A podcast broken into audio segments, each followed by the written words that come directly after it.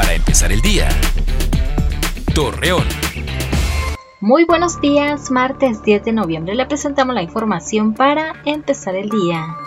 Como parte de las acciones para evitar aglomeraciones y menos contagios de COVID-19, el gobernador de Coahuila, Miguel Ángel Riquelme, informó que los ciudadanos que realicen reuniones o fiestas serán sancionados.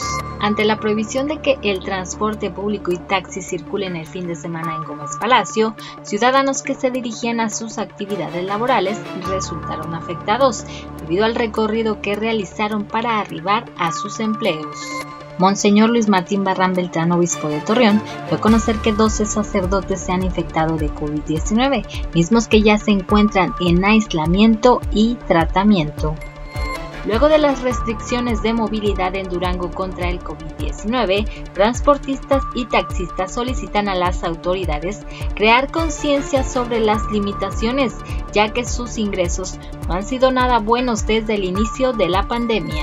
Para que pacientes internados con COVID-19 reciban una mejor atención médica, Román Alberto Cepeda González, secretario del Trabajo de Coahuila, comunicó que se abrirá una bolsa de trabajo para reclutar a candidatos que se integren al sector salud. Acompáñenos con toda la información dos minutos antes de las 8 de la noche por Mega Noticias. Para empezar el día. Torreón.